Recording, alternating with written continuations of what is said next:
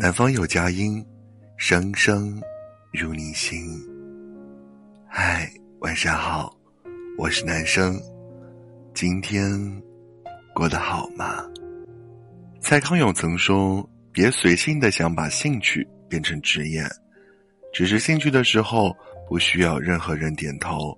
你爱怎么唱歌、煮菜，爱怎么设计你的家或投资股票，都是你自己的事。”一旦把兴趣变成职业，就需要遭遇的每个人点头，把兴趣变成了任务，花园变成了战场。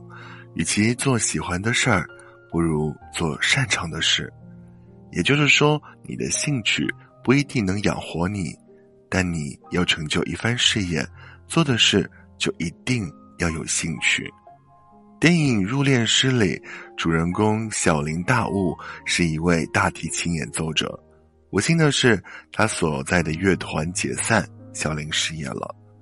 为了缓解家里房贷的压力，大悟发现一份工作，不限年龄，不用有经验，工作时间短，待遇还特别高。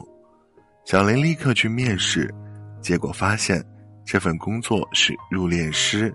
也就是为死去的人化妆，犹豫的小林想想高额的薪水，勉强接受了。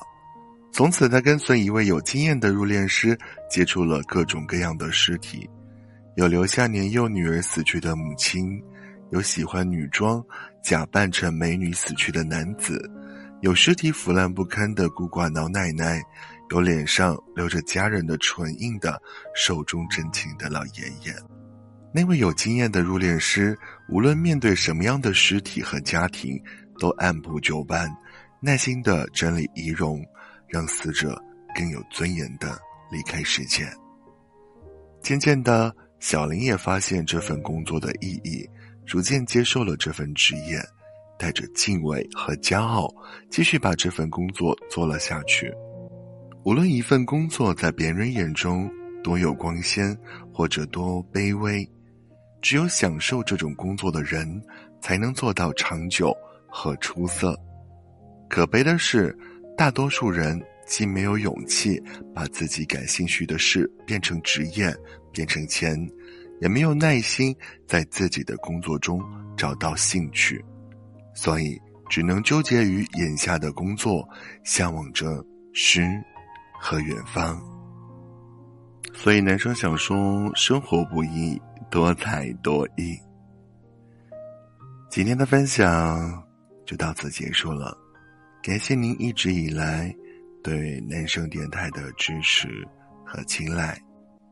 愿有温度、有态度的声音陪你度过每个孤单的夜晚。